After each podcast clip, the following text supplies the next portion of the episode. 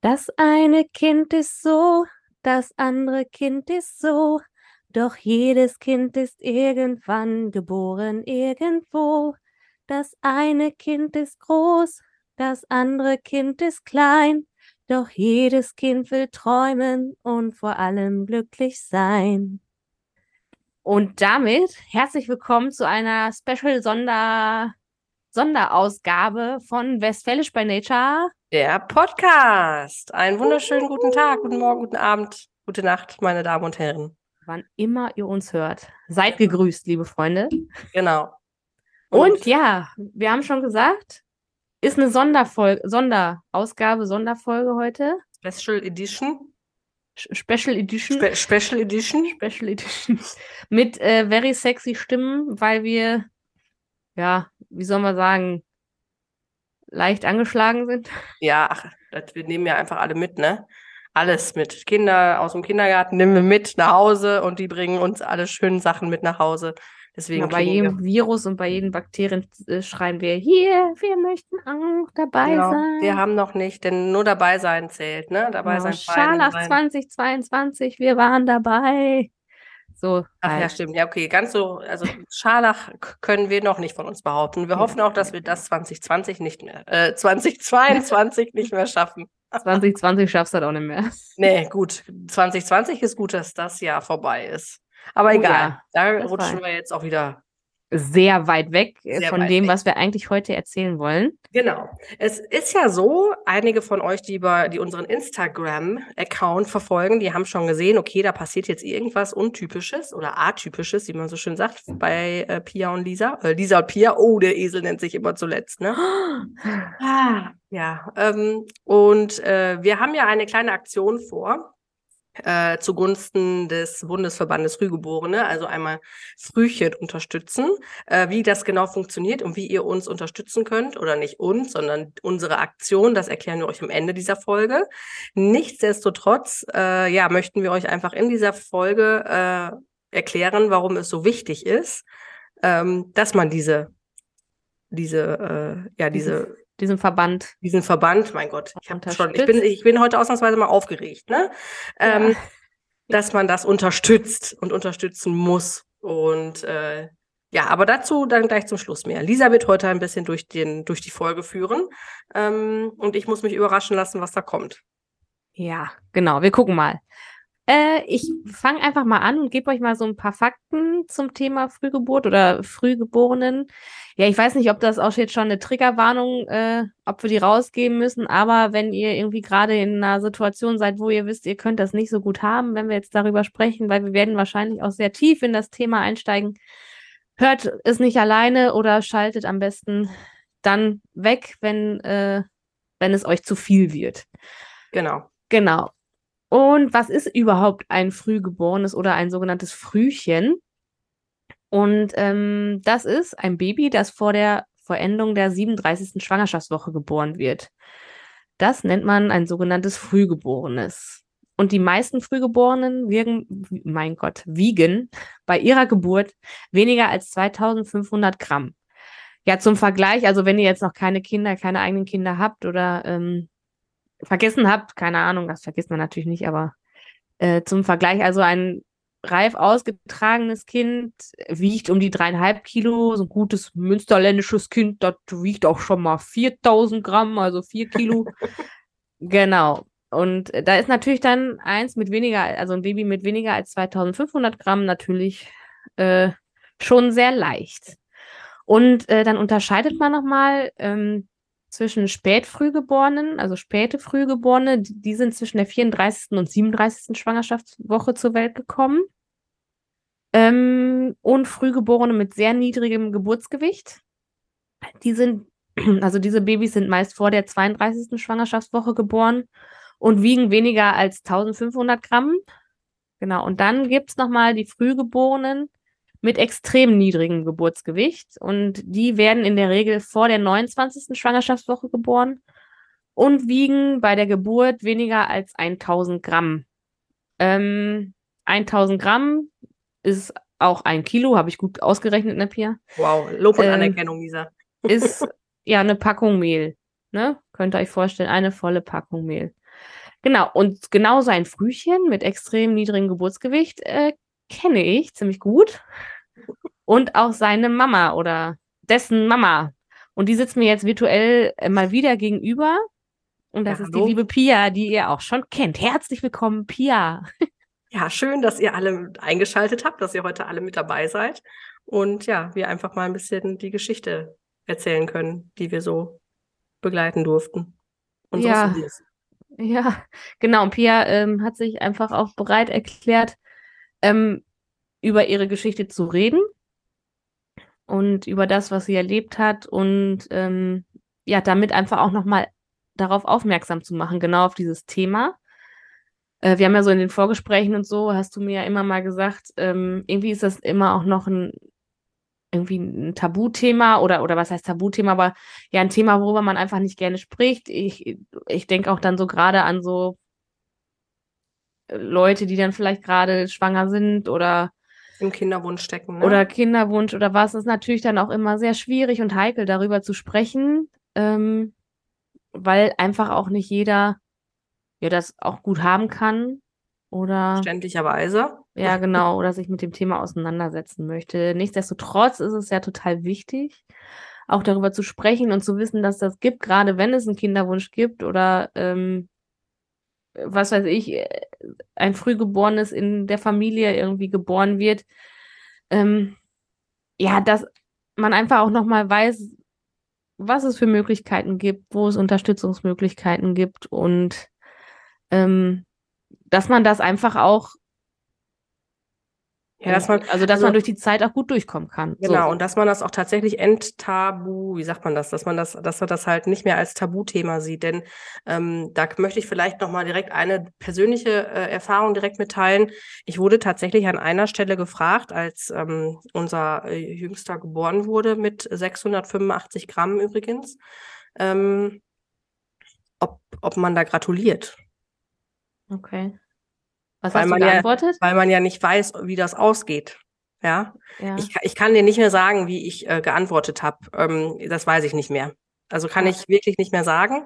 Aber da, also da habe ich auch Zeit gebraucht, äh, um da drüber nachzudenken und auch für mich, wie will ich das Thema verarbeiten. Und da möchte ich jetzt ganz persönlich auch einfach allen sagen, gratuliert. Ein Kind, egal wie groß, wie schwer, wie klein, mit welcher Beeinträchtigung, ähm, eventuell mit, mit, mit einer schweren Behinderung, ganz egal. Ein Kind ist immer ein Wunder. Und da mhm. darf man gratulieren, auch wenn man nicht weiß, wie die Geschichte ausgeht. Denn erstmal ist es ein Wunder und erstmal ist ja alles Positive, was man der Familie und dem Kind mit auf den Weg geben kann, ja erstmal was Positives. Ne?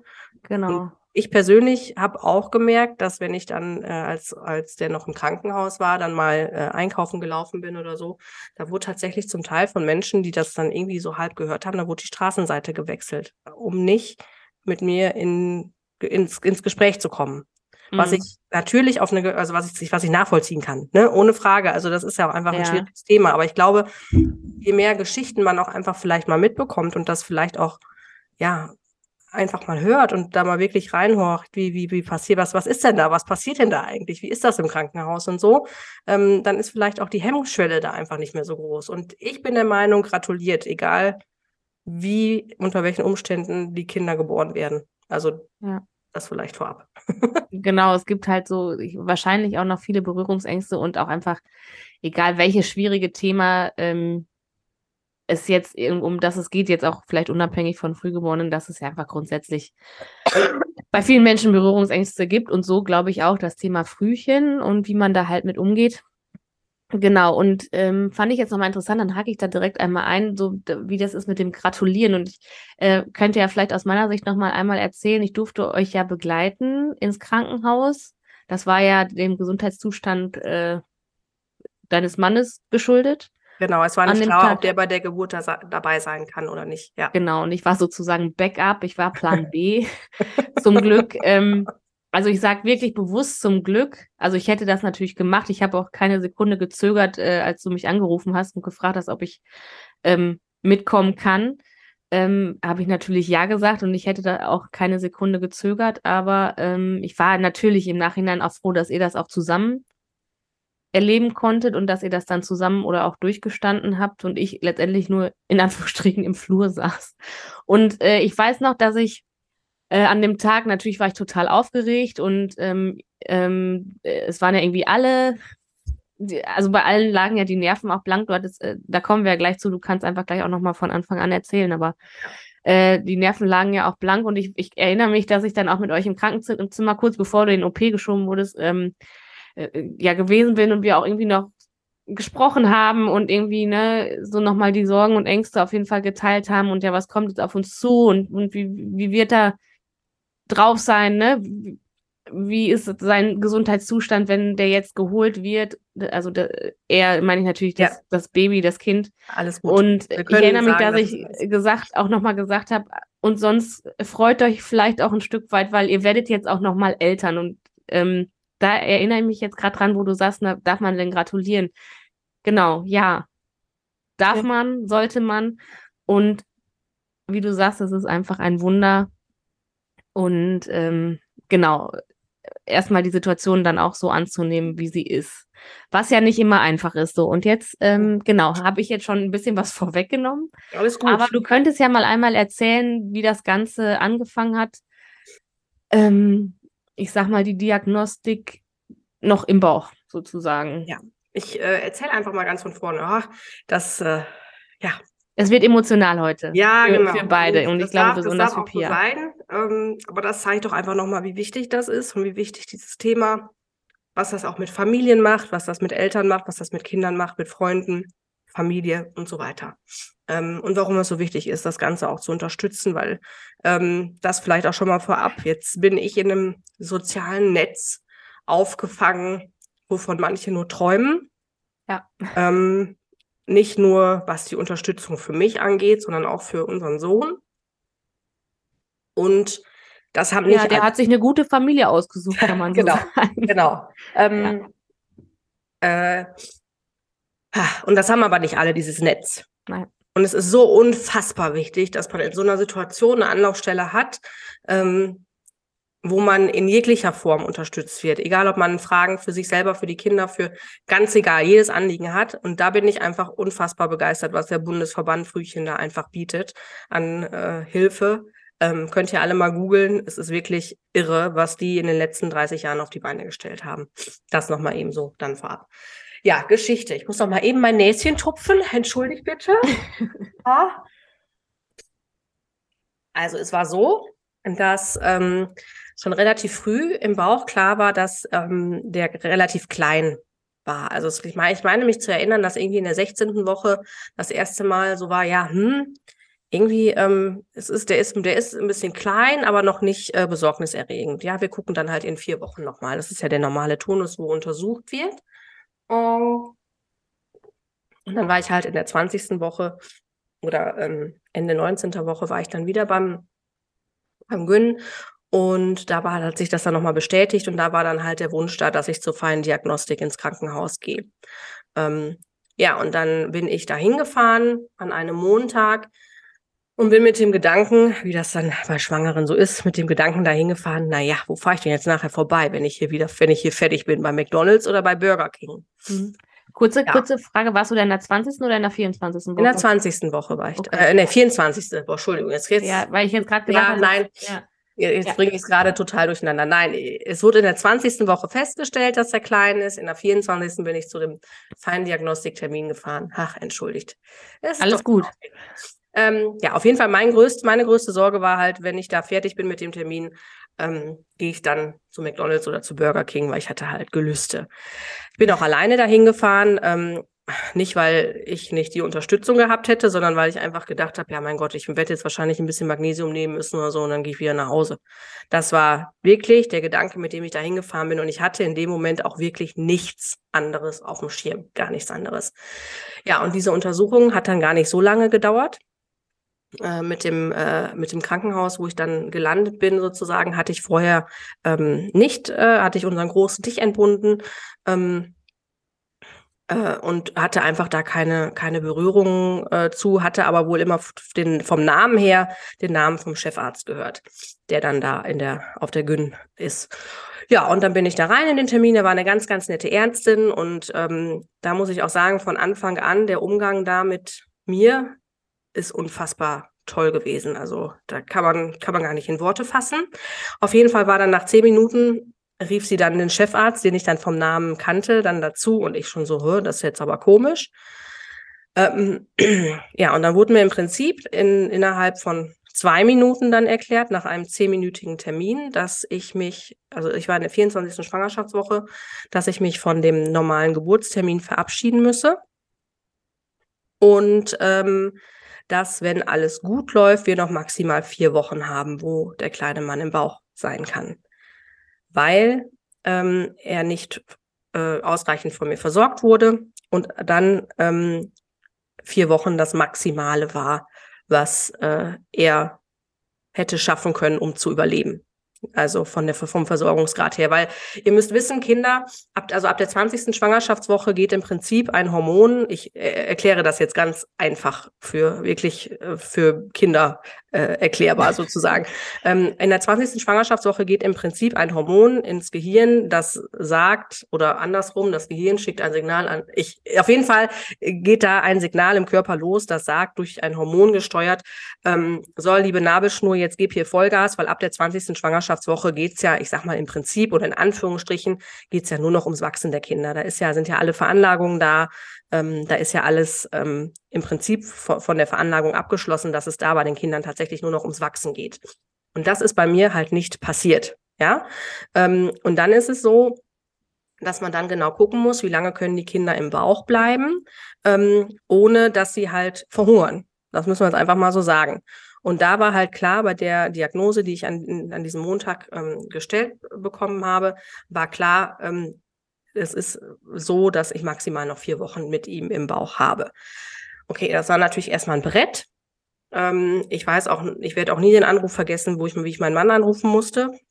Ähm, so ein Anruf, das ist, kann man, kann man sich nicht vorstellen, weil man ja auch einfach nicht weiß, äh, wie es, wie maximal vier Wochen. Ne? Also ich wusste nicht, kommt, kommt er morgen, kommt er übermorgen, kommt er in zwei Wochen. Ich wusste es ja einfach nicht. Ähm, und da muss ich an dieser Stelle auch sagen, was dann auch einfach für ein, für ein, für ein, für ein Rad losgelaufen ist, wie ähm, mein Mann dann auch nicht mal alleine nach, zum Krankenhaus fahren musste, wie ich wirklich, also äh, hier die Unterstützung da auch nochmal an alle, die es jetzt hören und wissen, danke. Ähm, ja, genau. Dann ist vielleicht noch wichtig zu, zu erzählen, ähm, ich, mir wurde gesagt, weil die halt wussten aus meiner Akte, dass es mein zweites Kind ist, ähm, vierte Schwangerschaft und zweites Kind. Ähm, das auch nochmal eben vorab zur Erklärung. Das ist ja auch noch so eine, so eine Sache, die damit zu tun haben kann. Möchte ich aber jetzt gerade nicht mehr drauf eingehen. Auf jeden Fall steht das ja alles in der Akte. Ich sollte nach Hause fahren, ähm, sollte meine Sachen packen, sollte am, nächsten, sollte am nächsten Tag wiederkommen. Und dann war in meinem Kopf so, hä, Moment, wenn ich jetzt hier so eine Kackdiagnose, ich sag's jetzt mal einfach so, gekriegt habe, dann kann ich doch jetzt nicht nach Hause fahren. Erstens hätte ich sowieso schon mal gar nicht fahren können meine Sachen packen, die Nacht irgendwie überstehen und am nächsten Tag wiederkommen. Und dann habe ich gefragt, ob ich nicht sofort da bleiben kann. Und da muss ich jetzt tatsächlich sagen, dass das, glaube ich, äh, gesamt gesehen die beste Entscheidung meines Lebens war, weil das, glaube ich, das war, was nicht nur mir, wie sich in, in der Retrospektive herausstellte, sondern auch unserem Sohn das Leben gerettet hat.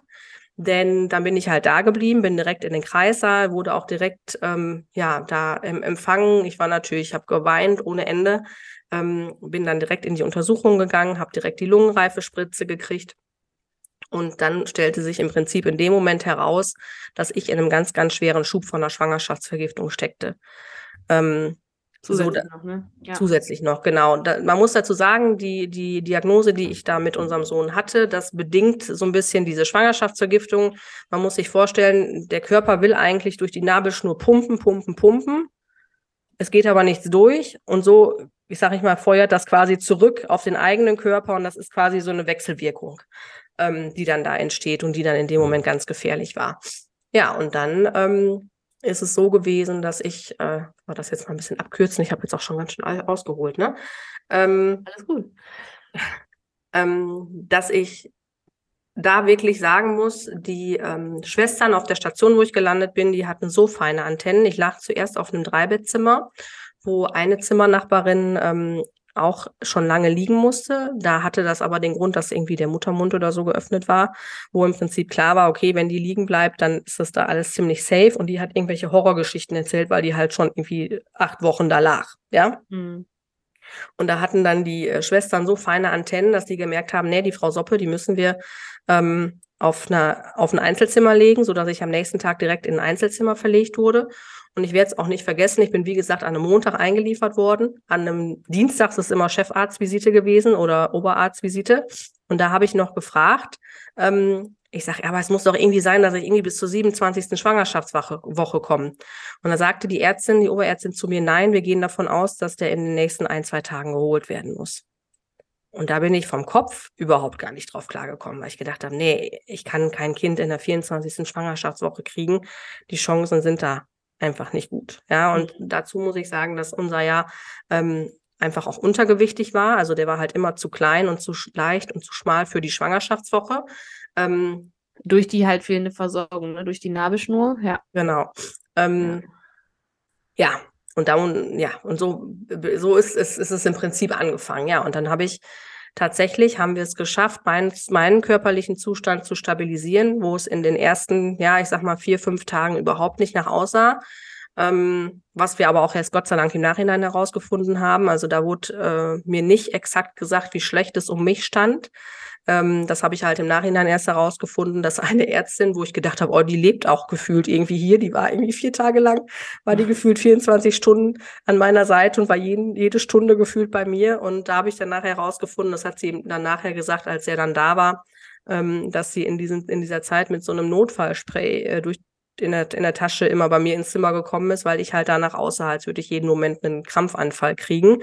Und dann wäre es halt bei uns beiden um Leben und Tod gegangen und dann hätte es halt ganz, ganz schnell ähm, gehen müssen. Und äh, ja, irgendwie habe ich es aber geschafft, einfach auch durch die Gespräche mit der Familie, durch die eigene Kopfarbeit in dem Moment, ähm, da wirklich mich positiv zu stimmen und irgendwie diese 28. Schwangerschaftswoche, die ja maximal möglich war mit dem Zustand, ähm, haben wir irgendwie geschafft.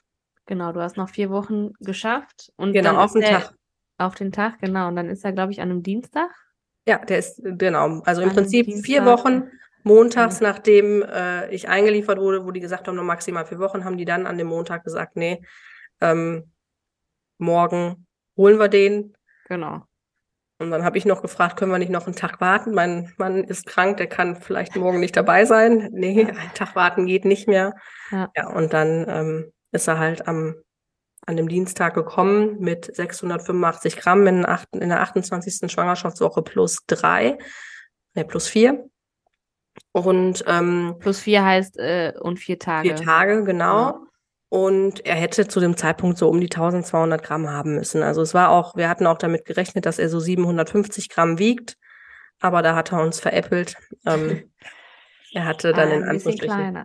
Genau, war noch ein bisschen kleiner als gedacht. Ja, total verrückt. Ja, genau. Und dann, äh, vielleicht kann ich dann nochmal hier ansetzen und nochmal ähm, dann von meinen ähm, Eindrücken nochmal kurz schildern. Äh, habe ich ja vorhin schon gesagt, dass ich mit im Krankenhaus war und ich habe dann auf dem ähm, Krankenhausflur gesessen, vor dem Kreissaal.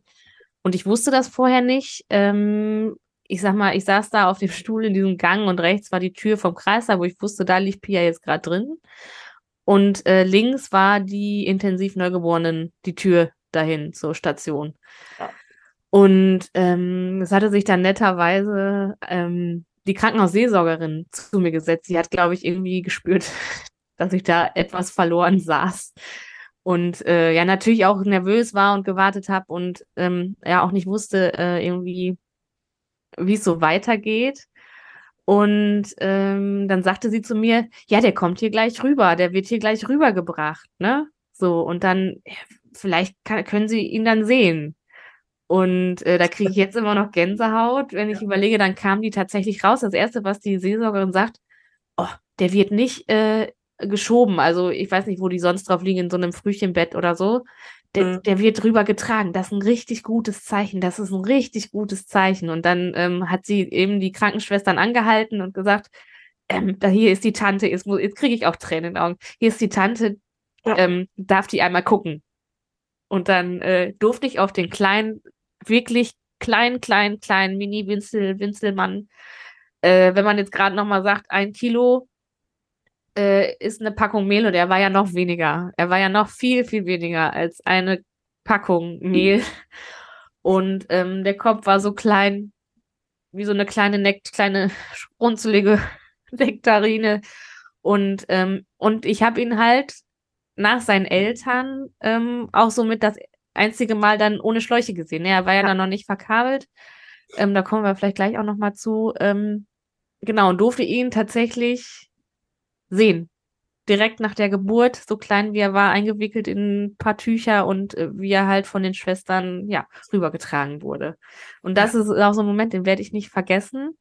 Ja, und ich glaube, ähm, dann ist ähm, die wirklich heftige Zeit auch bei euch angefangen, ne? Ich glaube, dann, ähm, ja, ich, ich, ich würde es mal grob zusammenfassen. Das war Bangen und Hoffen und vor allem viel Bangen und viel Angst. Ja. Und aber dann auch immer mal ganz kleine Schritte, die es dann nach vorne ging, ne? Ja. An was erinnerst du dich so, so als erstes, wenn du das jetzt hörst und wenn du dich wieder reindenkst in die Situation, in die Zeit? Mm. Also erstmal muss ich dazu noch sagen, also einfach diese, diese Geschichte, dass die, die Schwester, äh, die, ähm, die Seelsorgerin da ähm, auch gesagt hat, hier sitzt die Tante, was ja, also das hört sich ja, wenn man das jetzt als Außenstehender hört, das hört sich so an wie in den amerikanischen Filmen, da sitzt die ganze Familie vom Kreis an und wartet darauf, dass sie das Kind sehen können. Aber man muss dazu wissen, ähm, es hat die ganze, also ich habe ich hab vier Wochen ja gelegen da und ähm, die, die Schwestern und auch die Seelsorgerin, das ist da in dem Haus einfach so fantastisch geregelt. Da hast du richtig gemerkt, die haben so mitgefiebert und die kannten ja alle die Geschichte und die wussten alle, dass nicht klar war, ob ich mit dir oder mit meinem Mann die Geburt durchstehen muss. Und das wusste die Seelsorgerin auch und das wussten die Ärzte, die den geholt haben und das wussten die Schwestern, also es wussten ja im Prinzip alle, weil da einfach, da muss ich sagen, zu dem Zeitpunkt, das war halt 2018, hat die Kommunikation da einfach so gut funktioniert. Zumindestens haben wir als Eltern das äh, so empfunden. Ähm, das hätte ich niemals gedacht, weil das ja so kleine, weiche Faktoren sind jetzt, ähm, die ja im Prinzip mit der Gesundheit des Kindes nichts zu tun haben, aber im Endeffekt wohl, weil ich glaube, je besser sich Eltern aufgefühlt, äh, aufgen aufgenommen, nein, Aufgehoben. aufgehoben fühlen, Ja. ähm, desto mehr Ruhe bringen die in die Situation und das spürt das Kind im Mutterleib und nachher sowieso. Und wenn du fragst, die erste Situation, woran erinnere ich mich? Ähm, also woran ich mich halt total gut erinnere, Entschuldigung, dass ich hier jetzt so am Schniefen bin, aber es geht nicht anders. ähm, Das ist gehört wirklich- heute dazu. Genau, es gehört heute dazu, sonst nicht. Ähm, das, ähm, das, äh, also das ist vielleicht auch das, die- das, das, was man einfach wissen muss. Die Kinder geben einfach das Tempo vor und die Kinder ist das, wonach sich alles richtet. Ähm, und ich werde es nicht vergessen. Ich lag da halt. Es war nicht so einfach, mich wieder äh, zuzukriegen nach dem Kaiserschnitt. Ähm, und ähm, ich krieg, ich, ich habe halt nur noch so im Kopf, wie alle nur noch Daumen hoch. Alle immer Daumen hoch. Der kleine Mann hat auch einmal kurz geweint, als er aus dem Bauch rauskam. Dass selbst die Ärzte total oder die Ärztin, die, äh, die waren total verblüfft. Also das war offensichtlich auch nicht normal. Das hat sich natürlich nicht angehört wie ein Schrei von einem Baby, sondern es war einfach ein Geräusch. Das kann man kann man sich nicht vorstellen, wie der geweint hat. Ähm, aber es war halt ein Geräusch. Und von da an gingen halt nur noch die, die Daumen alle hoch. Und der hat halt super mitgemacht. Ähm, und der hat halt diese, diese, ja, diesen Abgabe, ab, nee, das, das kriege ich jetzt gar nicht auf die Kette. Kann ich Ja. gerade nicht mehr Der hat erzählen, auf jeden. Fall sehr, sehr gute Vitalwerte, ne? Genau, der hatte Das war, da hat auch keiner mit gerechnet. Also das sind so die Werte, die dem Kind, die beim Kind Neugeboren, ich glaube bei jedem Neugeborenen Ja. gemessen werden, die Indikator dafür sind, wie fit die sind oder gibt es da irgendwie Anhaltspunkte, wo medizinisch nochmal was äh, gemacht werden muss. Und bei einem Frühchen natürlich noch wichtiger, diese Werte zu überprüfen, um wirklich auch zu wissen, was ist jetzt zu tun. genau. Und die waren ja wirklich sehr, sehr gut. Die waren sehr Ausgesprochen gut. Also die waren äh, besser als bei manchen Reifgeborenen. Ne? Ähm, ja, und woran ich mich einfach erinnere und was auch so das ist, was, ähm, was halt diese, diese schwierige Zeit ausmacht. Ähm, du wirst darauf vorbereitet. Äh, wie dein Kind, äh, wie klein dein Kind ist. Wir durften den, den, äh, die, die intensiv vorher besichtigen. Wir durften uns die Inkubator, einen Inkubator angucken, auch was da für Kassetten halt mit Infusionen und so hängen, damit wir ähm, nicht, weil wir die Chance halt hatten und ich halt länger lag, nicht sofort von diesen ganzen Rahmenbedingungen total geschockt sind, Und weil das erschlagen ist, werden. ja, das Mhm. ist schon echt, das ist schon echt eine Nummer. Ähm, da auch nochmal auch echt an meinen, meinen Respekt an alle Frühcheneltern, die nicht die Möglichkeit haben, sich darauf vorzubereiten. Also das muss man ja auch sagen. Wir hatten vier Wochen Zeit, uns vorzubereiten, aber manche haben das nicht. Manche haben eine halbe Stunde und dann wird innerhalb von kürzester Zeit entschieden, weil ähm, notfallmäßig was ist, das Kind wird jetzt geholt und die werden da so reingeschmissen. Und da hatten wir tatsächlich einen sanften Übergang, was aber bei uns von vornherein klar war. Und das ist auch das, ähm, was ich den, ähm, dem Personal, den Ärzten sowie auch den Schwestern sehr hoch anrechne, ist einfach die klare, ehrliche Kommunikation, ohne in irgendeiner Form ähm, das negativ oder gut zu reden. Denn Fakt ist, in dieser Situation hätte so oder so ausgehen können. Unser Sohn war am Rande der Lebensfähigkeit, ja, mit dem Geburtsgewicht, das muss man einfach so sagen. Ähm, das hat, hat man ihm auch angesehen. Also ähm, Ja. wenn man ihn sieht, äh, also er sieht halt- er sah halt aus wie ein verhungertes Baby, weil ähm, der halt von der Länge und vom Kopfumfang, also der, sein Körper hat das total verrückt gemacht. Der hat alles, was er gekriegt hat, ins Gehirn äh, reingepumpt, so dass er bis jetzt auch offensichtlich wirklich ein kerngesundes Kind ist, ähm, dass das alles funktioniert. Aber der Körper, also das kann man sich nicht vorstellen, wenn man es nicht gesehen hat. Ähm, der sah wirklich aus wie ein verhungertes Kind. Ne? Ja. Ähm, und einfach diese, diese Klarheit immer zu sagen, wir wissen nicht, was ist, bleiben Sie positiv, trotzdem. Ähm, Aber es, aber trotzdem immer mit diesem, es ist aber ein Kind am Rande der Lebensfähigkeit und wir müssen von Tag zu Tag gucken. Es kann jetzt alles gut sein, es kann in zehn Minuten alles schlecht sein. Und das Ganze, das wussten wir dann Gott sei Dank vorher, das kann, das zieht sich halt über Monate. Ne? Also die ganze Zeit auf der Intensivstation. Er war knapp zweieinhalb Monate auf der Intensivstation, danach auf der ähm, Aufpäppelstation, sage ich mal, wo er nur noch dann ein bisschen essen und trinken lernen musste. Ähm, kann immer noch irgendeine Situation kommen, eine Infektion, ähm, eine Hirnblutung, die er auch hatte, Gott sei Dank nur eine leichte.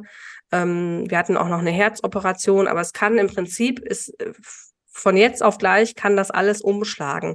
Und das wussten wir.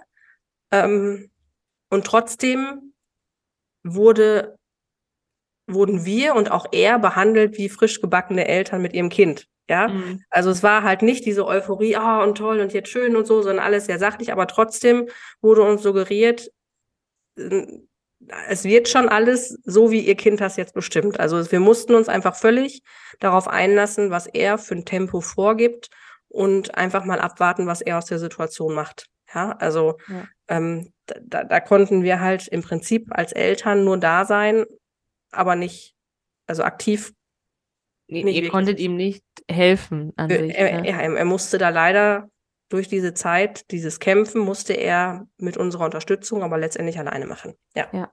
Und jetzt hast du gesagt, also ich, natürlich weiß ich das alles, unsere Hörerinnen und Hörer aber jetzt nicht.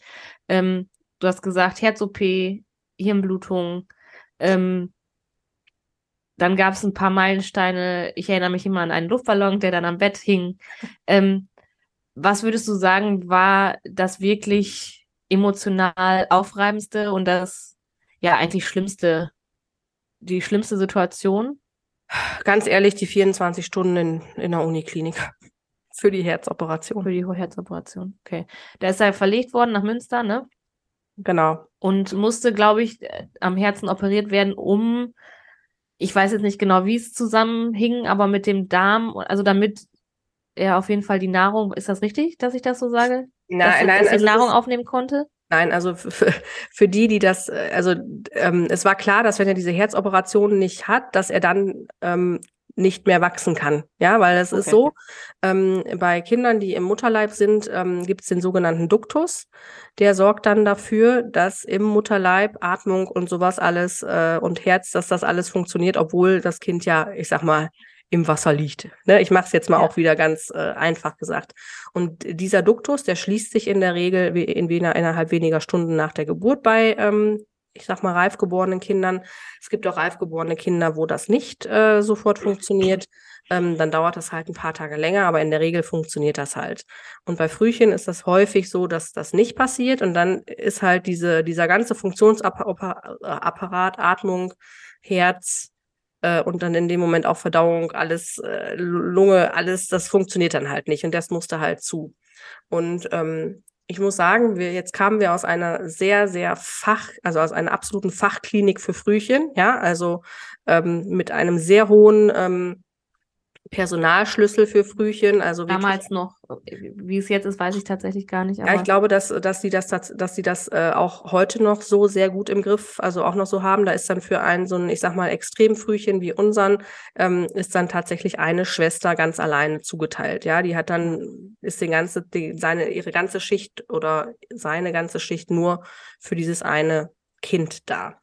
Ja, und da war es dann halt so, dann sind wir halt in die Uniklinik. Es war vorher schon so, dass wir dann das schon ein oder zweimal wurde das schon verschoben um den Tag, die Operation, weil wohl die Betten frei waren, aber kein Personal. Und dann kam wieder Notfall rein und irgendwann waren wir dann schon auf dem Weg zum Krankenhaus und im Krankenwagen hinterher zu fahren. Ähm, und dann wurden wir wieder nach Hause geschickt, weil der Transport doch abgesagt wurde. Also es war sowieso schon ein riesiges Hin und Her. Ähm, und das war halt dann alles sehr aufreibend, als es dann doch losging, ähm, was ich nicht wusste. Und ich weiß, das geht äh, noch mehreren Frühcheneltern so, die dann so einen Transport miterleben und hinterherfahren. Also wenn ihr das erlebt, es ist normal, dass die mit Blaulicht transportiert werden. Das wusste ich zum Beispiel nicht. Und wir haben dann versucht, uns da hinterher zu klemmen, haben wir natürlich nicht geschafft. Wir haben gedacht, das ist ein ganz normaler Krank Krankentransport. Nein, mhm. aber die fahren tatsächlich mit Blaulicht und das, ähm, damit es halt so schnell wie möglich geht. Ja, und dann sind wir halt in die Uniklinik und das war da schon so, dass ähm, gefühlt der eine nicht, Entschuldigung, dass ich so sagen muss, der eine nicht wusste, was der andere tut. Ähm, einfach diesem Personalmangel geschuldet und einfach nicht diese stark abgestimmte Kommunikation wie aus dem Haus, wo wir es halt kannten. Und ähm, die größte Herausforderung war da dann, also der hatte halt zu dem Zeitpunkt ungefähr ein Kilogramm gewogen. Also war dann halt so ein Paket Mehl ja. oder ein Paket Zucker.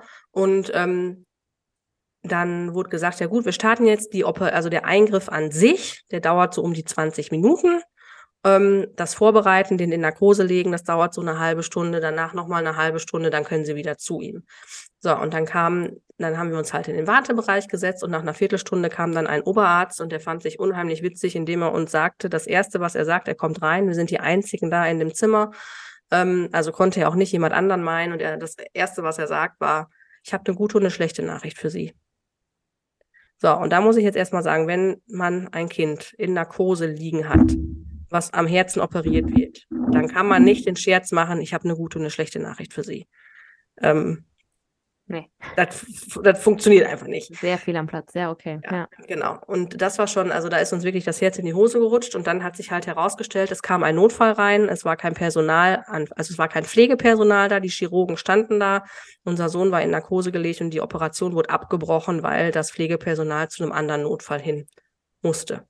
Ja. Da waren wir natürlich not so amused drüber und dann wurden wir tatsächlich angeguckt und es wurde gefragt, ähm, ja, wieso? Hätten wir das andere Kind jetzt sterben lassen können, damit sollen, damit wir bei Ihnen jetzt weitermachen? Oder äh, okay. nee.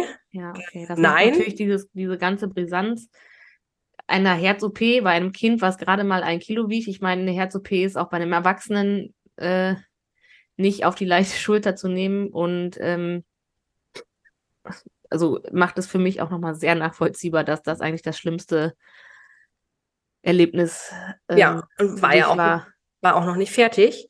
Denn dann haben wir uns entschlossen, weil wir ja den zweiten Tag unseren Großen dann bei Oma hatten, ähm, haben wir gesagt, ja gut, wenn der jetzt in Narkose liegt, wir verabschieden uns von ihm und da, das war klar, der ist noch einige Stunden in Narkose, wir fahren dann erstmal wieder nach Hause, ähm, weil wir in dem Moment da tatsächlich nichts für ihn tun konnten und dann sind wir noch nicht ganz auf der Autobahn, da kommt der Anruf, ähm, dann bin ich ans Telefon gegangen und da sagt dann der Arzt, ja, ich weiß nicht, ihr Mann wird das jetzt wahrscheinlich nicht so cool finden, weil der derjenige war, der dann auch in dem Moment in diesem Wartezimmer was sagen konnte. Ich konnte es nicht, weil ich einfach zu perplex war.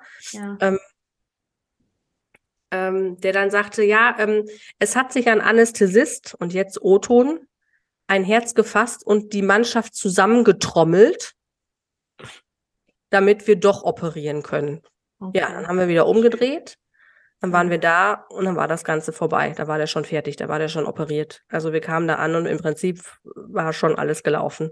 Boah, ähm, ja, okay. Ich meine, natürlich mit dem Ausgang, ähm, okay, ne? Ja, Aber ja. es hätte ja auch alles andere ausgehen können und es hätte auch anders ausgehen können. Das ist natürlich dann auch echt übel und bitter, ne?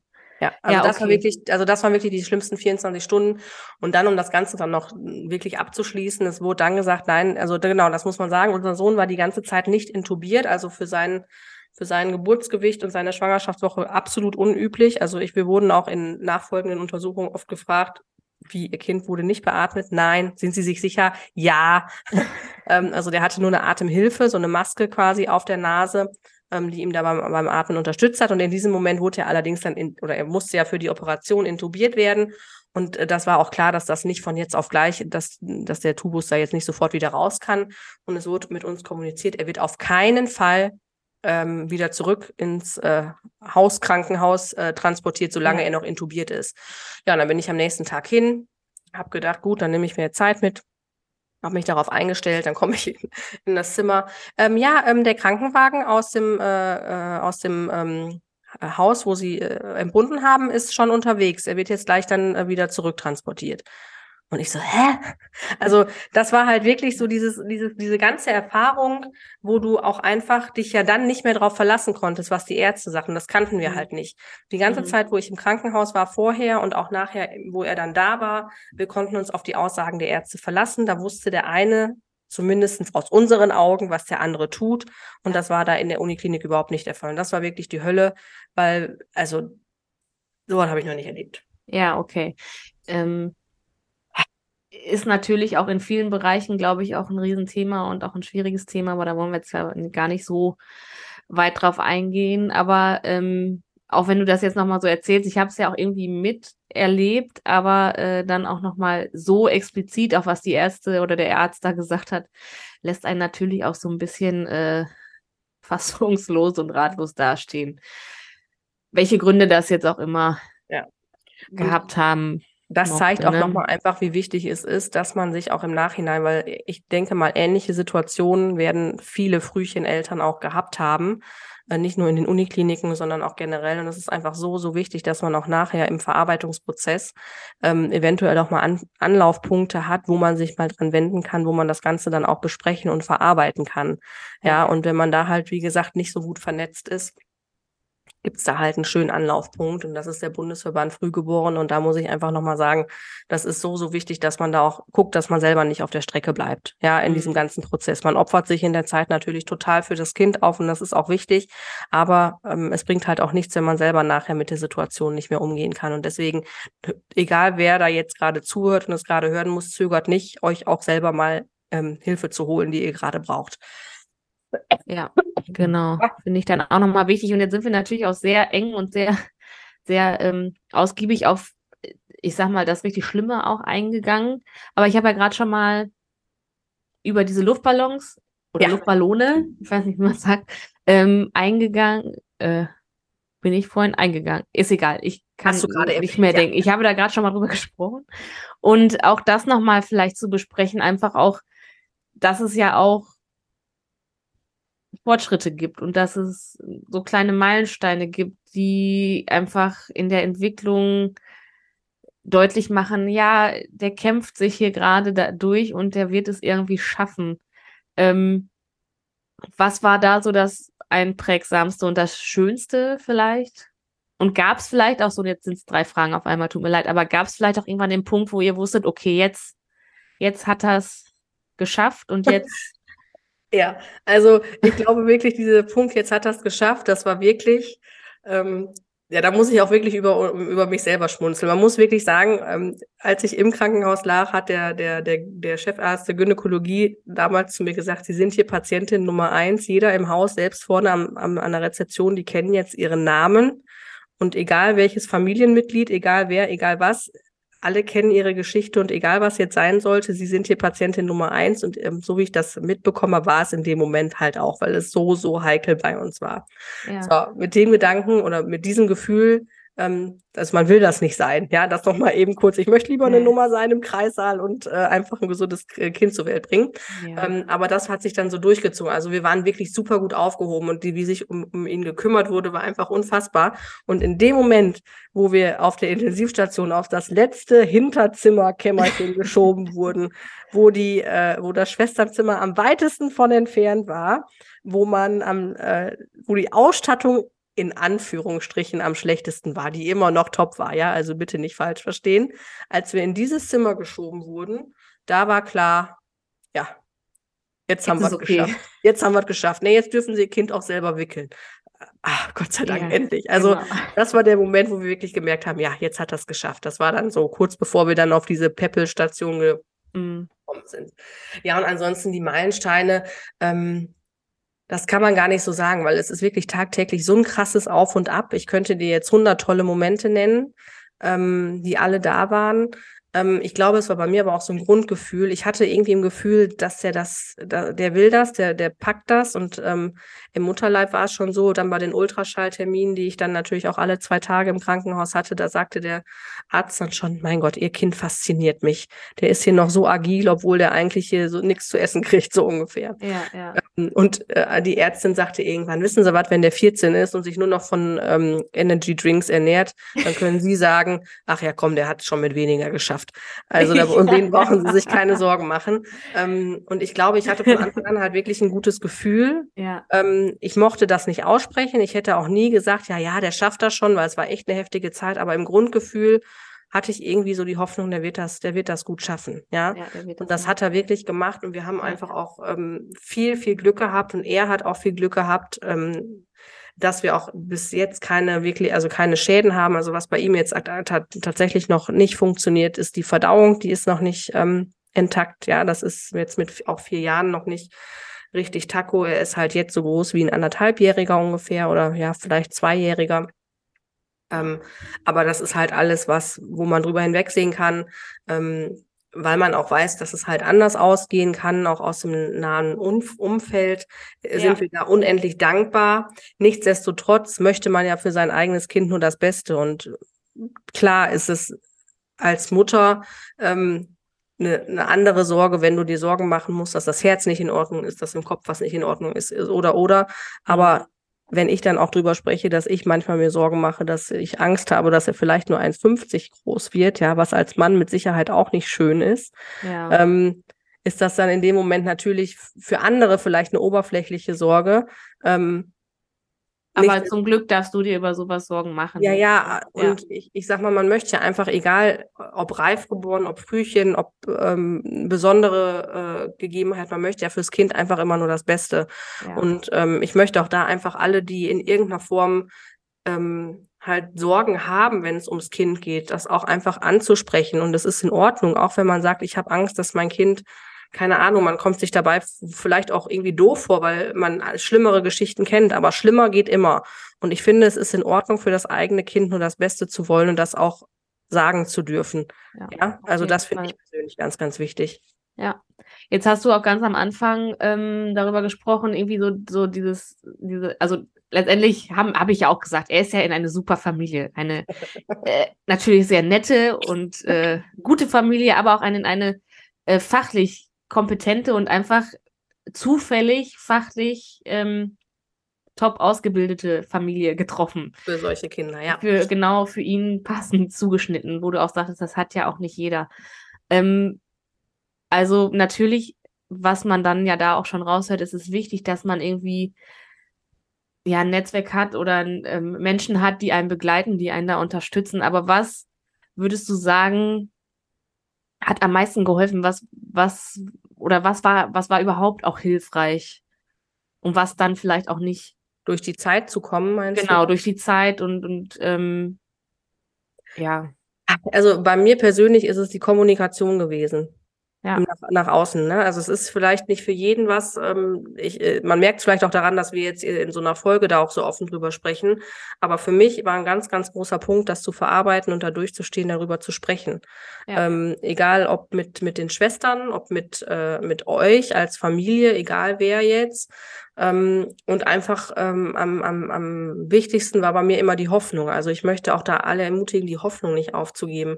Ähm, ich habe mir immer das bestmögliche Ergebnis vorgestellt. Ich habe immer vor Augen gehabt, wie wir diesen Knirps im Maxi-Cosi aus dem Krankenhaus mit nach Hause nehmen. Und das war immer das Bild, was ich vor Augen hatte. Und dann ähm, glaube ich auch, dass man, wenn man das so im Hinterkopf hat und als Ziel hat, ähm, dass sich da auch manchmal Dinge einfach fügen. Ne? Ähm, natürlich klappt das nicht immer. Das möchte ich auch auf, möchte ich unter keinen Umständen sagen. Denkt einfach nur daran, wie es am bestenfalls ausgeht und dann wird alles gut. Nein, nein. Aber mir hat es am besten geholfen, wirklich darüber zu sprechen und zu kommunizieren. Und das Ziel vor Augen zu haben. Das Ziel vor Augen zu haben. Und dann, ich meine, das ist, da vergessen vielleicht auch viele, es kommt ja auch halt einfach noch eine Zeit danach. Ja. ja? Mhm. Und ähm, es gibt so einen ganz, ganz tollen Text, Atmen. Ähm, da weiß ich leider die Quelle nicht, deswegen kann ich den nicht veröffentlichen.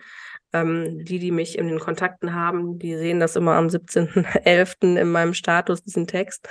Ähm, ja, dass einfach ähm, man, man hat so dieses große Ziel, nach Hause zu kommen, aber danach geht's ja weiter. Und man muss einfach sagen, das ist auch was, was, was bis heute auch einfach sehr anstrengend ist und auch, glaube ich, für, für, unseren, für unseren kleinen, großen Kämpfer hier wirklich eine Herausforderung ist. Seitdem der zu Hause ist, hat er pro Woche zwei Termine. Zwei mhm. therapeutische Termine. Das fängt mit Frühförderung und Physio an. Ähm, jetzt sind wir bei Logo- und Ergotherapie und das ist wichtig und das ist auch gut so. Nur ich persönlich bin jetzt gerade auch an dem Punkt, wo ich denke, boah, vielleicht braucht dieser Kerl auch einfach jetzt mal eine Pause. Ja, mhm. dass der nicht zweimal die Woche irgendwo hin geschlört werden muss, sondern dass er auch mal, keine Ahnung, äh, die normalen Aktivitäten, die Kinder in seinem Alter sonst nachmittags machen, einfach auch mal machen kann. Ne? Mhm. Ähm, also das finde ich ist einfach wichtig, dass man sich da, dass man da auch auf seinen, auf seinen, ähm, auf seinen Bauch hört, sich aber dennoch auch die Unterstützung für die Kinder holt. Ja, das ja. ist nicht immer einfach, weil man auch, das muss man auch dazu sagen, immer wieder beurteilt wird. Also es kommen immer wieder Berichte nach Hause geflattert, wo drin steht, wie man mit den Kindern agiert, wie man mit denen umgeht. Ich werde es zum Beispiel nie vergessen, ganz am Anfang gab es mal, ähm, gab es zwei Berichte und in dem einen Text, also es waren dann jeweils Termine, die ich mit ihm wahrgenommen hat und in dem einen Beurteilungstext ging, hieß es, stand dann, ähm, ja, äh, Liebe, also da stand drin, liebevoller Umgang mit der Mutter oder, oder vor, also von, also auf mich bezogen. Ich bin ja. liebevoll mit ihm umgegangen. Und im nächsten Schreiben von einer, von einer anderen Institution stand dann sehr liebevoller Umgang. Und dann habe ich mir den Kopf gemacht und habe gedacht, oh Gott, bedeutet jetzt dieser andere Brief, so. dass da, dass da schon schon eine, ähm, ein Abzug gemacht wurde. Ja, also man muss sich einfach Ach, dessen okay. bewusst sein und das vielleicht auch euren Freunden, die vielleicht Kontakt oder euren Freunden, die vielleicht Frühchen zu Hause haben oder die generell auch äh, therapeutische Termine mit den Kindern wahrnehmen, ähm, dass das auch echt immer ein Brett ist. Am Anfang ist zweimal die Woche jemand zu uns nach Hause gekommen, jemand Fremdes. Der mhm. ist bei uns gewesen, der hat das Kind beurteilt, der hat uns als Familie beurteilt. Das war die äh, Frühförderung, oder? Frühförderung und äh, Physio. Und Physio, okay. Physiotherapie. Ja. Mhm. Ja, ähm, also das, das, das sind dann auch so Sachen, boah, da muss man erstmal mit umgehen lernen. Ne? Mhm. Bedeutet jetzt liebevoller Umgang, wie gesagt, schon ein, ein, ein Minus, weil in dem ja. anderen sehr liebevoller Umgang stand. Ja, ja also einfach nur, weil das, also es wird ja auch von jedem anders gesehen und von jedem anders, ja, weil ja einfach jeder Mensch, also auch jeder Therapeut einen anderen Bezug immer hat und hat dann sofort ach, irgendeine andere Mutter im Kopf und sagt dann, aber nee, das war jetzt bei, bei der Pia war das jetzt sehr lieb. Weißt du, was ich meine? Sehr ja, liebevoll. Ja, klar. Und die anderen haben nur liebevoll, ja, ne? Genau. Also, aber das heißt, äh, drüber reden, äh, und auch, also sich auch Sachen. Hilfe holen, wenn, ja. wenn man merkt, hier geht's nicht weiter. Und ähm, ja, im Idealfall ähm, ein Netz gesponnen zu haben, aus Familie, Freunden, wie auch immer, ähm, ja, irgendwie den Alltag dann auch zu bewältigen, zu unterstützen. Also es ist ja auch nach wie vor so. Und ja. was man ja auch nicht bei euch vergessen durfte, ihr hattet ja auch schon ein Kind. Ja. Das heißt, äh, der hat ja auch unfassbar unmenschliche Sachen ja. ähm, geschafft als großer Bruder sozusagen. Ja. Und ähm, also der musste ja auf Mama ewig verzichten. Von jetzt auf gleich, ohne Von jetzt dass auf gleich. vorbereiten konnten, ja. Das war auch, da hat er auch heute noch ein absolutes ja. Trauma von. Ähm, ich ja. bin vor, ja, vor ein paar Wochen, das haben wir in der letzten Podcast-Folge beschrieben, für ein paar Tage musste ich ins Krankenhaus. Ja. Als ich morgens, ähm, habe ich glaube ich noch gar nicht erzählt, Lisa. ähm, nee. Als ich morgens dann ähm, dahin wollte, da ist halt dann die Oma rübergekommen Der hat, das habe ich noch nie erlebt, der hat so verzweifelt geschrien, geweint, hat sich bei mir am, am Bein festgehalten, ähm, dass Ja. ich geheult habe, Oma geheult habe, Papa geheult hat und Opa rüberkommen musste, ähm, noch Und morgen. Machtwort sprechen muss. Nein, nicht in Macht, aber ähm, Ja, der war so verzweifelt, der hatte so eine Angst, ja. weil der nicht wusste, wann ich wiederkomme. Also es ist einfach, es ist für die ganze Familie einfach ein Brett. Ähm, und deswegen äh, da wirklich mein, also habt nicht das Gefühl, dass ihr irgendwie jemanden nervt, wenn ihr darüber reden möchtet. Und wenn ihr das Gefühl habt, dann sagt, ey, ähm, Lisa, hast du gerade fünf Minuten Zeit, darf ich dir mal, darf ich da mal gerade drüber sprechen? Und ich bin mir ziemlich sicher, wenn es gute Freunde, Familie, was auch immer von euch Ja. ist, die sind dankbar, dass ihr auch einfach mal erzählt, weil die wahrscheinlich auch nicht wissen, wie sie mit euch umgehen können, dürfen, sollen und ähm, inwiefern danach gefragt werden darf. Ne? Ja, Und dann genau. ist es immer, also für, für mich persönlich ist das eine absolute Win-Win-Situation, dass, dass ich sagen konnte, okay, ich bin da so offen drüber, weil ich das Gefühl habe, so konnte die ganze Familie und die Freunde konnten da irgendwie besser mit umgehen und ich auch und das war für alle irgendwie gut. Ja, zumal ich auch glaube, ähm, dadurch, dass er ja in die beste Familie natürlich, die wir natürlich sind, äh, reingeboren wurde, ähm, es ja auch, also was das Thema angeht, was ja auch viele Themen, ich sag mal, im entwicklungstechnischen Bereich von Kindern, sei es jetzt Behinderung oder Entwicklungsverzögerung oder was auch immer, gibt es ja bei uns gar nicht so viel Berührungsängste.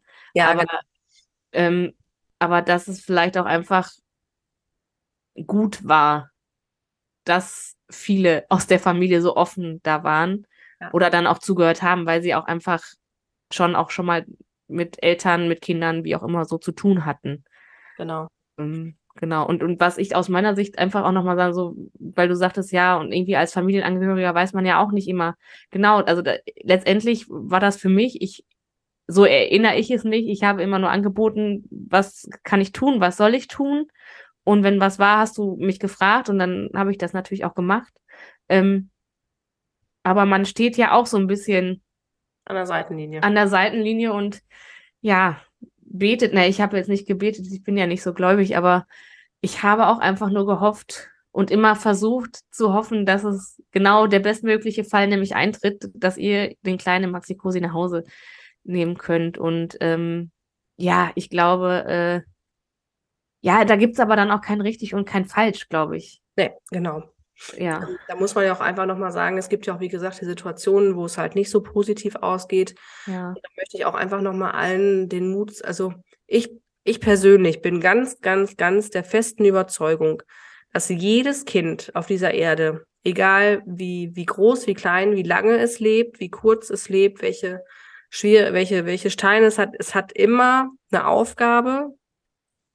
Und manchmal leben Kinder vielleicht auch nur ganz, ganz kurz. Ja. Und dann haben die aber eine andere Aufgabe gehabt für Ja. ihr kurzes Leben. Ja, die haben vielleicht die Aufgabe gehabt, ähm, ihre Eltern wieder näher zusammenzubringen. Oder die haben die Aufgabe gehabt, ähm, ein Hoffnungsschimmer zu sein, dass es mit einem Kind äh, doch klappen kann. Ähm, die haben vielleicht noch ganz andere Aufgaben gehabt, diese Kinder. Mhm. Und ähm, das hat mir immer ganz, ganz viel Hoffnung gegeben, dass wenn der schlimmstmögliche Fall eintritt, darüber habe ich mir auch Gedanken gemacht, logischerweise. Ja, der war ja, glaube ich, auch einfach jeden Tag präsent und jede Genau. Stunde und, und also das, das war auch für mich, also auf, ich bin, wie gesagt, Seitenlinie, aber ähm, dass ich immer gedacht habe, boah, was müsst ihr durchmachen? Also ich hatte ja selber auch schon ein Kind, ne? Ja. Ich war ja selber das erste Mal auch schon Mutter. Ähm, was müsst ihr, wie hält man das aus, ähm, diese Angst um das Kind zu haben und nicht zu wissen, ob es überleben wird und ob es ne, nach dieser Herz-OP, ob es das schafft. So, und das, äh, glaube ich, bleibt auch, oder? Ja, also diese Angst, aber da muss ich wirklich sagen, ich glaube, dieses, ähm, irgendwann hat sich bei mir, weil ich konnte, ich habe gemerkt, ich kann nicht in Verzweiflung fallen. Das ist Ja, ko ja. völlig kontraproduktiv, weil Hilft ich wollte, keinem, dass, ja. dass dieses Kind so lange wie möglich bei mir im Bauch bleibt und danach den bestmöglichen Start hat. Und egal, ob man jetzt glaubt, dass es vorherbestimmt ist, was passiert, egal, ob man glaubt, dass man selber daran teil, also dass man selber an der Geschichte beteiligt ist, wie es ausgeht, ganz egal.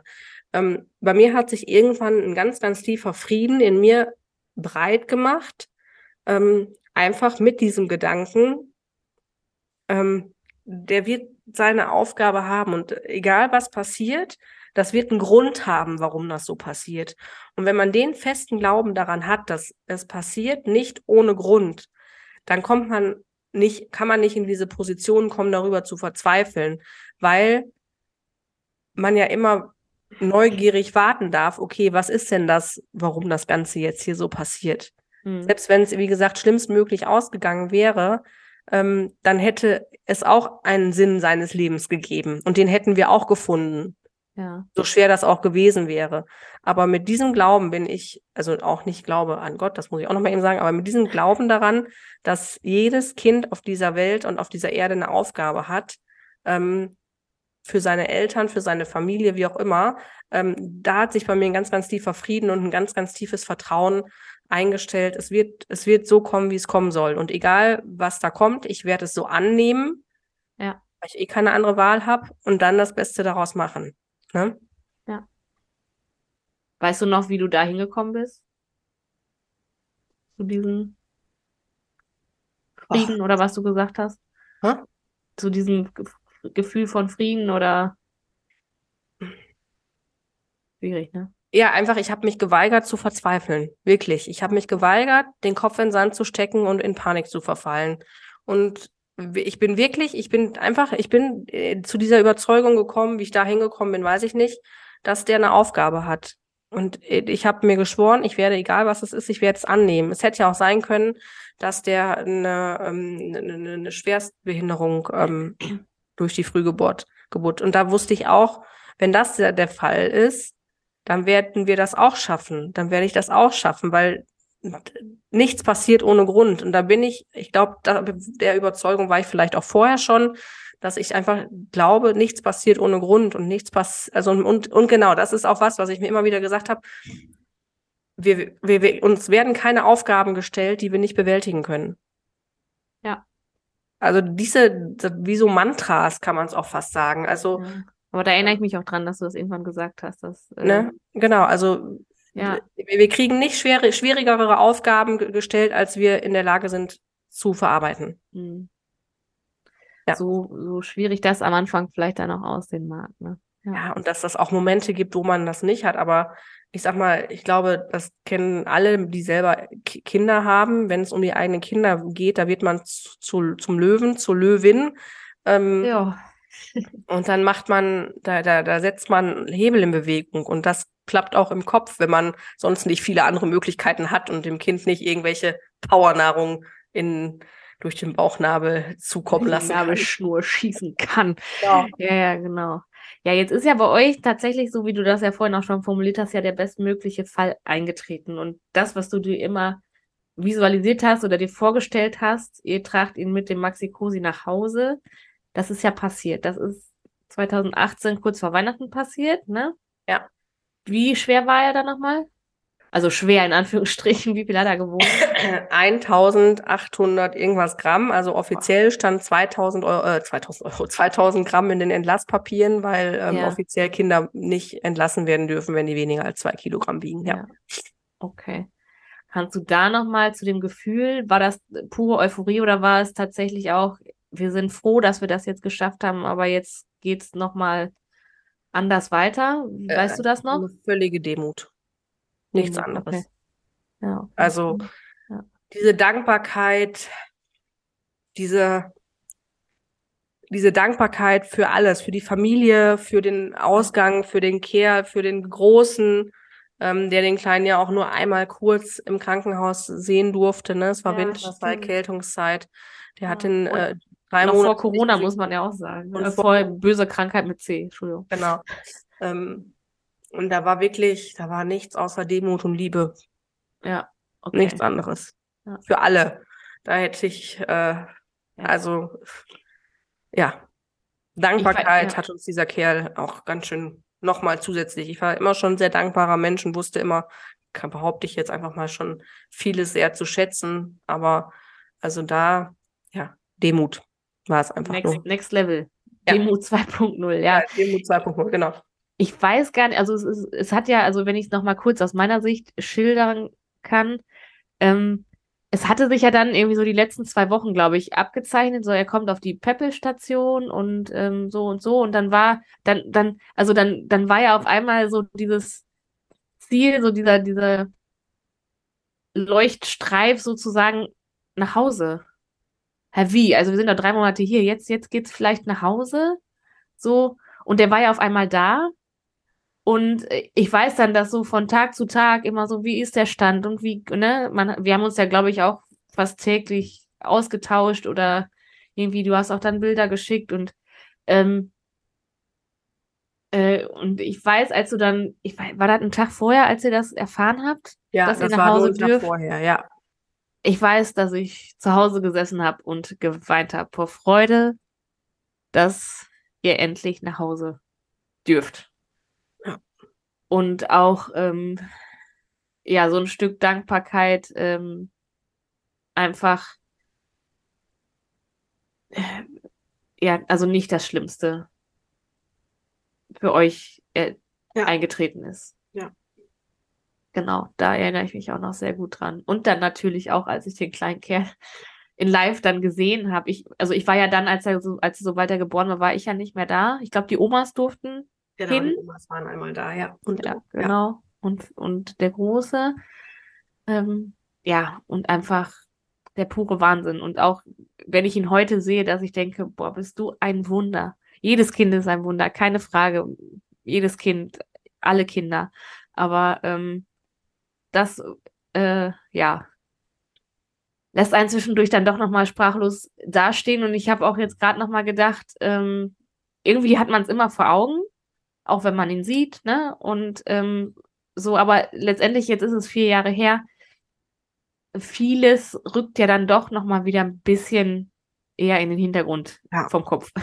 ja, und jetzt, und jetzt sich nochmal so auch intensiv darüber zu unterhalten, holt es natürlich alles auch wieder hoch und ähm, lässt mich einfach immer wieder staunend den Kopf schütteln und, und, und ich kann es auch gar nicht, gar nicht wirklich in Worte fassen, ähm, wie wahnsinnig diese Zeit war, wie wahnsinnig, also ich mag mir gar nicht vorstellen, wie wahnsinnig für euch, allein von der Seitenlinie war das äh, viel War ein und- Ritt, ja. ähm, und ähm, deswegen will ich mir gar nicht ausmalen, wie das bei euch, wie ihr euch gefühlt haben müsst. Und, und ähm, kann man auch, glaube ich, nicht, wenn man nicht in der Situation selber ist. Ähm, Ist auch gut so. ja, aber einfach, wie wahnsinnig, also erstmal, was möglich ist medizinisch, äh, was ihr da geleistet habt, was der Große geleistet hat und ähm, ja, äh, ihr merkt, mir fehlen jetzt die Worte, ist nicht oft der Fall. ähm, genau.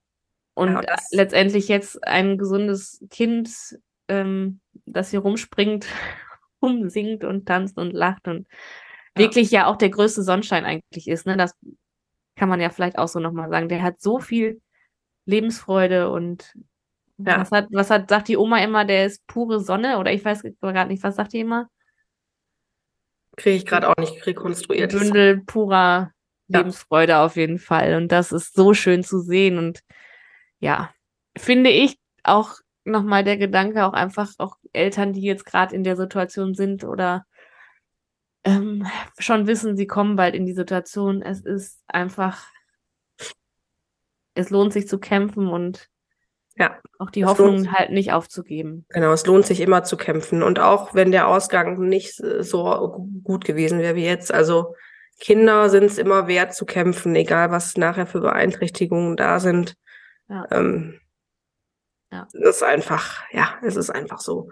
Und auch jetzt so aus der Retrospektive, ich weiß auch manchmal tatsächlich nicht, wie wir es geschafft haben, auch Ja. da einigermaßen heile durchzukommen. Man ist ja, man, man, man stellt ja auch schon mal, oder ich vor allem ja auch, ich stelle ja auch gerne meine eigenen Fähigkeiten und mein Können gerne ähm, in Frage und nach hinten. Ähm, und stelle da doch manchmal fest, boah, da haben wir Gott sei Dank vieles gut gemacht. Und auch für Ja, den Großen und Alles, ja. ne, ähm, ja, genau. Ja. Ja, ha, so. Gibt es noch abschließend was, was du sagen möchtest? Gibt es noch, ähm, Ähm, ja, ich möchte einfach nur noch mal sagen, also ähm, ihr hört jetzt, das ist eine Geschichte. Viele, die es jetzt hören, die kennen mich persönlich. Viele kennen mich jetzt in Anführungsstrichen nur durch unseren Podcast oder uns. Ähm, manche kennen mich vom Sehen. Ähm, und ich bin mir sicher, dass ihr alle Familie, und genau, das, das ist mir noch ganz, ganz wichtig zu sagen. Also jede Frühchengeschichte ist anders und jede Frühchengeschichte ist so individuell. Und es gibt Kinder, jetzt ähm, 685 Gramm, wir haben ein Riesenschwein gehabt, muss man einfach mal so sagen. Es gibt Kinder, die mit, keine Ahnung, 1500 Gramm zur Welt kommen und die ähm, viel, viel größere Herausforderungen haben. Also man kann es nicht an dem Geburtsgewicht festmachen, man kann es nicht an der Schwangerschaftswoche festmachen, wie der Ausgang ist. Und ähm, jede, jede Frühgeburt und jedes Frühchen ist so krass individuell, dass es auch einfach unheimlich individueller Unterstützung bedarf. Ja. Ähm, und ihr merkt jetzt einfach, wie es bei mir, ich stehe im Leben, ich stehe mitten im Leben, wir haben, hier ist alles gut, alles tutti. Ähm, aber auch jetzt heute nach vier Jahren ist dieses Thema noch so präsent, wenn man drüber spricht und es berührt mich immer noch und es kriegt mich immer noch. Und ich möchte einfach, dass euch das auch zeigt, wie wichtig es ist, dass es Unterstützung für Familien mit solchen und ähnlichen Situationen gibt in ihrer Individualität, wie sie dann da sind. Ne? Also ähm, und deswegen möchte ich euch auch einfach bitten, ich hoffe, dass ihr Bock habt und Lust habt, an unserer äh, Frühchenaktion teilzunehmen am 17. Genau. des äh, Weltfrühgeborenen-Tag, dass ihr Bock habt. Sollen wir es jetzt, sollen wir das Geheimnis lüften, Lisa? Ja, besprech mal, erzähl mal. Ähm, wir haben uns überlegt, dass wir ähm, eine kleine, wie, sagt man das, wir tauschen für Frühchen. Tauschaktion. Ja. Ja. Wir tauschen für Frühchen. Wir haben ein wunder, wunder, wunderschönes äh, jetzt in diesem Fall erstmal ein tolles Kuscheltier gekauft, ein sehr, sehr wertiges Kuscheltier. Ähm, und das könnt ihr jetzt demnächst gegen ein anderes Teilprodukt, Objekt. Ach so, Teilprodukt. Einen anderen Gegenstand? Einen, gegen, einen, gegen einen anderen Gegenstand, der ein bisschen mehr wert ist als dieser jetzt. Äh, 50 Euro ist, steht jetzt an diesem äh, tollen Teil dran ähm, tauschen. Also ich würde jetzt mal so sagen, wenn ihr sagt, boah, ich, ich weiß genau, wem ich dieses tolle Kuscheltier gönnen würde, dann guckt ihr entweder zu Hause, was habe ich denn vielleicht für 75 Euro noch bei mir zu Hause, was vielleicht einen neuen Besitzer sucht, oder ihr sagt, nee, ich kenne einen ganz, ganz tollen Laden, da gibt es wunderschöne, äh, tja, fällt mir jetzt nicht ein, wunderschöne Schüsseln. Da, nee, da gibt's einen tollen Roller. Da gibt's einen tollen Roller so ein Moped, ich tausche Moped gegen Kuscheltier. Nein, das ist natürlich jetzt übertrieben. Nein, also. Der Sprung ist jetzt weit, aber. Der Sprung ist weit. Das ist der Grundgedanke. Der Grundgedanke, genau. genau. Und ihr sagt, boah, nee, ich, ich weiß, wem ich diesen, mit diesem Kuscheltier eine Freude machen möchte. Ähm, und dafür gebe ich was anderes ab oder kaufe was anderes. Und das tauschen wir dann wieder gegen die nächst, gegen das nächstgrößere Geschenk. Und somit habt ihr immer einen ganz, ganz tollen Mehrwert ähm, könnt selber was dazu beitragen. Und wenn ihr nachher sagt, oh nein, jetzt habe ich es verpasst, ich wollte doch gar nicht was für 2000 Euro mir gönnen. Übertreib jetzt. Ähm, aber wir können groß denken und wir stellen uns immer den bestmöglichen Ausgang vor, haben wir ja gerade schon drüber gesprochen. Genau. Dann ähm, könnt ihr natürlich auch unter dem ähm, also in, auf das Spendenkonto, das veröffentlichen wir natürlich noch mit dem Hashtag WBN für Westfälisch by Nature ähm, dann auch spenden und dass wir dann, äh, ja, wenn wir einfach sagen, so, jetzt haben wir genug getauscht, jetzt haben wir auch die Nase voll, jetzt haben wir auch ein Auto ertauscht, jetzt können wir das Auto verkaufen. Im Idealfall. Im ja, Idealfall. Dann ähm, können wir auch nachher einfach mal gucken, was da zusammengekommen ist, was wir dann an den Bundesverband Frühchen spenden können. Genau, das geht vergessen? dann direkt an den Bundesverband für die für Frühchen und ähm, mit denen haben wir ja auch Kontakt schon aufgenommen und da war auch einfach, also es ist einfach in jeder, eigentlich begegnet einem das ja in jeder Lage, dass einfach die letzten zwei Jahre für alle schwierig waren und auch für diesen Bundesverband der Frühchen und die einfach wirklich froh oder oder was heißt froh, aber die sich sehr gefreut Danke. haben, ne, dass wir Kontakt aufgenommen haben, dass wir jetzt das vorhaben und ähm, ja, seid doch genauso motiviert wie wir, unterstützt uns dabei Vielleicht habt ihr auch einen tollen Chef, ne? Vielleicht habt ihr oh ja. einen tollen Chef, der einen Akkuschrauberbohrer spenden kann. Oder ihr habt, ihr seid selber Chef. wenn ihr selber Chef oder Chefin seid und ihr könnt Und nicht nur zu Hause, sondern Genau. vielleicht einer Firma oder so. Genau, und ihr seid Chefin und ihr könnt einen Urlaub auf die Malediven sponsern. Keine Ahnung, seid kreativ. Guckt einfach mal, was ihr zum Tauschen für uns bereitstellen könnt. Genau. Und äh, das alles könnt ihr natürlich verfolgen bei uns auf der Instagram-Seite unter Westfälisch by Nature. Da findet ihr alle Infos, alle Updates, alles, was so ertauscht wurde, werden wir natürlich da veröffentlichen. Und äh, wir sind ganz gespannt, was da kommt und hoffen natürlich, dass wir nicht auf dem Hasen sitzen bleiben, der wirklich sehr, sehr süß und toll ist, den wir uns da jetzt zugelegt haben und als Starttauschobjekt äh, Genau. dient. Ich glaube, ich glaub, wir machen das auch bei unseren in, im Handy-Status, oder? Da nutzt es ja, also da müssen wir es auch. Überall. Überall. Überall. Wir haben auch eine E-Mail-Adresse, ne, falls du das noch nicht erwähnt hast. Faxnummer könnten wir auch nochmal rauskramen. So. Genau. Genau, ja, wir danken euch wirklich von Herzen fürs Zuhören. Ähm, wie ihr gemerkt habt, es war emotional und emotionaler als auch sonst. Ähm, Genau. Aber es gibt einfach Dinge, die sind wichtig und ähm, gerade jetzt das Thema Frühchen liegt uns am Herzen. Das liegt ja, wenn ihr uns jetzt zugehört habt, liegt es auch auf der Hand. Warum? Genau. Und äh, ja, wir danken euch fürs Zuhören und Schickt uns gerne mal ein. Feedback, ob euch das geholfen hat, ob euch das irgendwas gebracht hat. Das wäre cool. Genau, gebt uns eine Rückmeldung und äh, danke, danke, danke fürs Zuhören und seid gespannt und wirkt schön mit bei unserer Tauschaktion, weil wir sind nämlich gespannt, was dabei rumkommt. Genau. In diesem Sinne, danke auch nochmal fürs Zuhören. Danke für euer, für euren Mut, euch meine, meine und unsere Geschichte anzuhören und äh, bis zur nächsten Folge, die dann wieder in üblicher Manier locker, lustig, fröhlich. Ne? Richtig. Richtig. So. Ciao mit aber V, tschüss Tschö mit mit Ö. Ah, Auf Ö. Wiedersehen. Ah, ah, nee, Athen auf Wiedersehen? Nee, mach du den letzten. Ich kann nicht mehr. Paris, Athen, auf Wiedersehen.